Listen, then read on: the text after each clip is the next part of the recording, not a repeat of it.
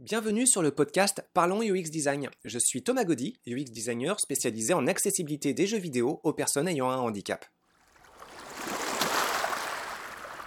Avant d'aller plus loin, j'aimerais vous prévenir que le format des podcasts va un petit peu changer.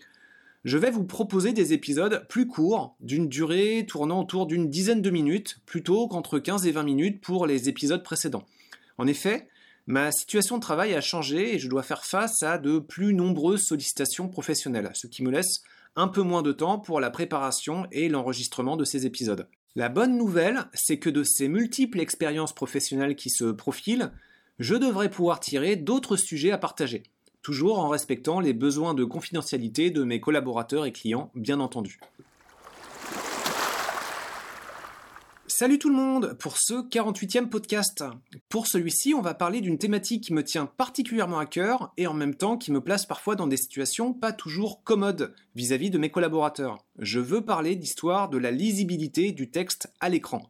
La taille de texte, c'est quelque chose d'important car la plupart du contenu internet est constitué d'informations textuelles. Même sur les plateformes de streaming, pour regarder des vidéos ou pour écouter des podcasts comme celui-ci, vous avez une part non négligeable d'informations textuelles.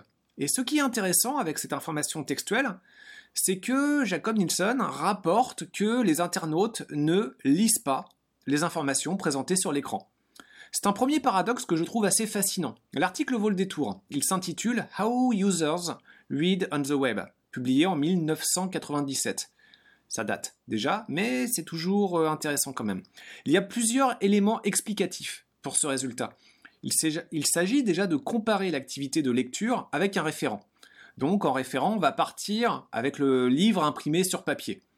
Déjà, la lecture à l'écran est d'un point de vue postural plus exigeant, à moins que l'on considère évidemment l'usage d'une tablette. Mais là, ce que l'on gagne en confort de manipulation, on le perd en taille d'écran.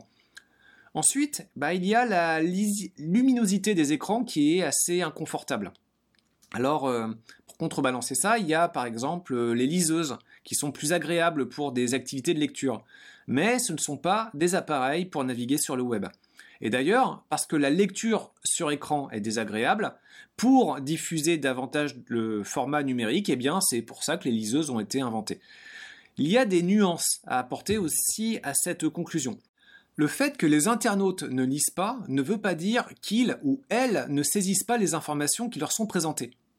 Bon, pour une bonne part, c'est effectivement le cas, mais il s'agit surtout d'identifier le plus rapidement possible quelles sont les informations pertinentes pour pouvoir se permettre tout aussi rapidement d'ignorer toutes les autres, et ainsi rapidement réaliser l'interaction permettant d'arriver à l'étape de navigation suivante. Pour cela, il y a plein de techniques que l'on réalise quasi inconsciemment. Déjà, il y a nos habitudes d'utilisation.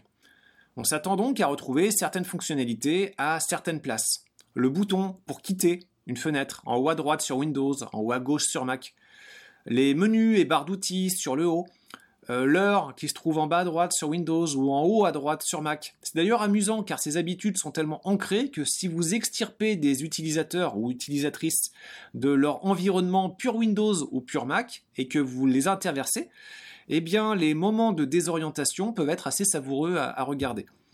Les habitudes des dispositions des informations sont en général super pratiques, elles font gagner du temps.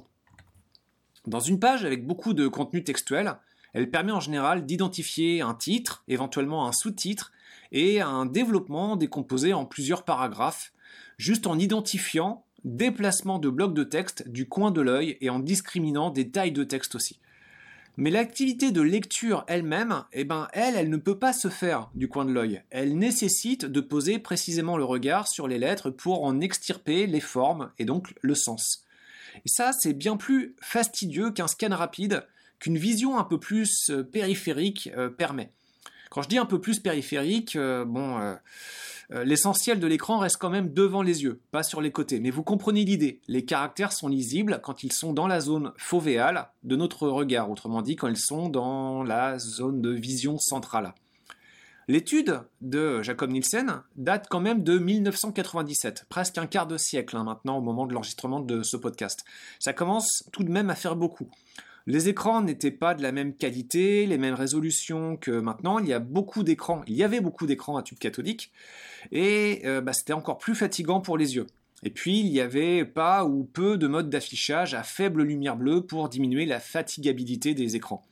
De façon générale, j'aimerais quand même bien pouvoir lire une réactualisation de cet article avec des configurations matérielles actualisées. Il n'empêche, vous devez vous aussi connaître des personnes qui disent préférer encore la lecture sur papier plutôt que sur écran, et d'ailleurs j'en fais partie. La lecture sur écran est plus pénible et on s'efforcera en général de diminuer autant que possible la durée de cette activité. Il y a dans ce sens plusieurs recommandations. Déjà sur écran, faites des phrases courtes Alignez les, blocs de texte verticalement sur la gauche. N'alignez pas les blocs de texte verticalement sur la droite. Ça permet en effet aux personnes dyslexiques, mais aussi plus généralement à pas mal de gens, euh, bah, de revenir plus facilement euh, d'une fin de ligne au début de ligne de la ligne suivante. Euh, aérez bien les paragraphes.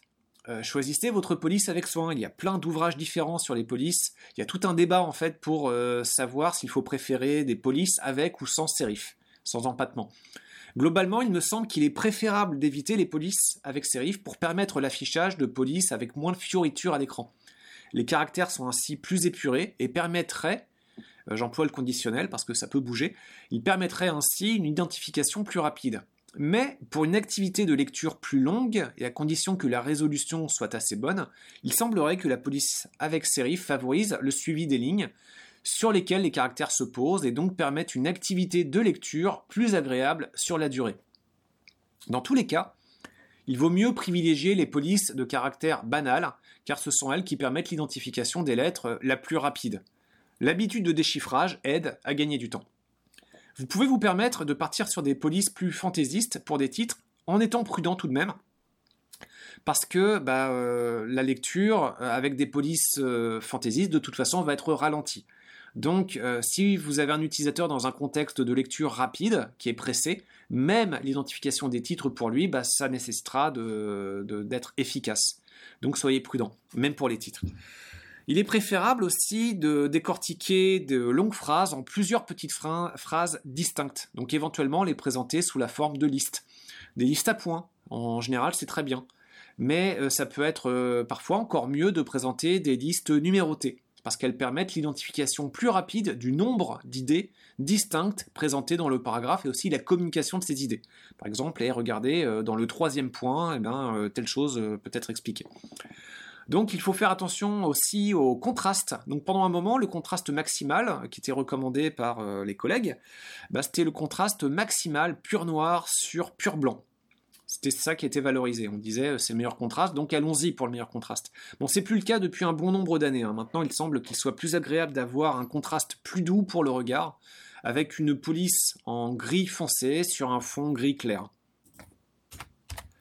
Pour savoir quel niveau de gris vous pouvez utiliser, vous pouvez partir sur des outils en ligne dont j'ai déjà parlé dans d'autres podcasts intitulés Contrast Checker qui permettent de vérifier si votre contraste de lecture satisfait les recommandations du WCAG. WCAG, c'est pour Web Content Accessibility Guidelines. Ok, euh, tout ça aide beaucoup, mais on passe toujours à côté d'un paramètre super essentiel pour le confort de lecture. Quelle taille utiliser? Et ça, ben, on va en parler dans le prochain épisode. Pour ce podcast, eh bien, merci de l'avoir écouté. Je vous invite à vous abonner pour ne pas rater les prochains épisodes. Si vous voulez en savoir plus sur moi, je vous invite à consulter mon profil LinkedIn, Thomas Gaudy, T-H-O-M-A-S, G-A-U-D-Y. Si vous étiez dans un travail de rédaction de mémoire pour vos études et que vous rencontriez des difficultés, par exemple à organiser votre travail de recherche, à structurer vos idées, ou encore à obtenir des consignes et des retours clairs de la part de votre encadrant ou encadrante, je peux vous aider. Visitez dans ce cas notre site internet ludocielpourtous.org à la section Nos services. Au plaisir